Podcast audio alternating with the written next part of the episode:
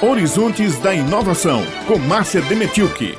Segundo a Organização Mundial da Saúde, existem quase 200 propostas de vacina contra a Covid-19 em testes ao redor do mundo. 44 chegaram à fase de estudos clínicos, fazendo experimentações em humanos. Dez desses projetos estão na fase 3 de estudos clínicos, que é a fase de testes em dezenas de milhares de voluntários para comprovar a eficácia da vacina. No Brasil, quatro vacinas de laboratórios internacionais têm autorização da Anvisa para realizar testes. A Coronavac, da empresa chinesa Sinovac, em parceria com o Instituto Butantan e o governo de São Paulo, em torno da qual o governo federal cria uma polêmica por dia.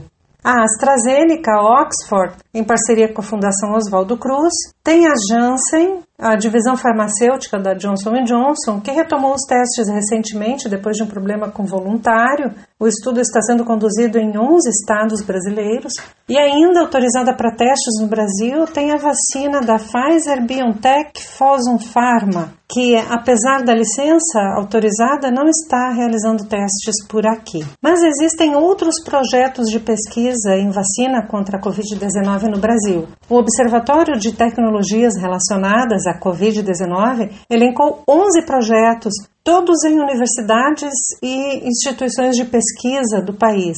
Além destes, há um projeto na Universidade Federal de Pernambuco, contemplado em edital da CAPES. Dentre os projetos nacionais está a pesquisa realizada no INCOR, na Faculdade de Medicina e Ciências Farmacêuticas da Universidade de São Paulo, a USP. Ela ficou conhecida como a vacina brasileira contra a Covid-19. O gerente de projetos da equipe, o biomédico Roberto Carlos Júnior, explicou que essa vacina será aplicada por spray no nariz, muito mais fácil de ser aplicada. Roberto Carlos Júnior é paraibano e é pesquisador colaborador do Núcleo de Tecnologias Estratégicas em Saúde, o NUTES, da Universidade Estadual da Paraíba. A fórmula da vacina brasileira usa nanopartículas, uma tecnologia patenteada pela USP.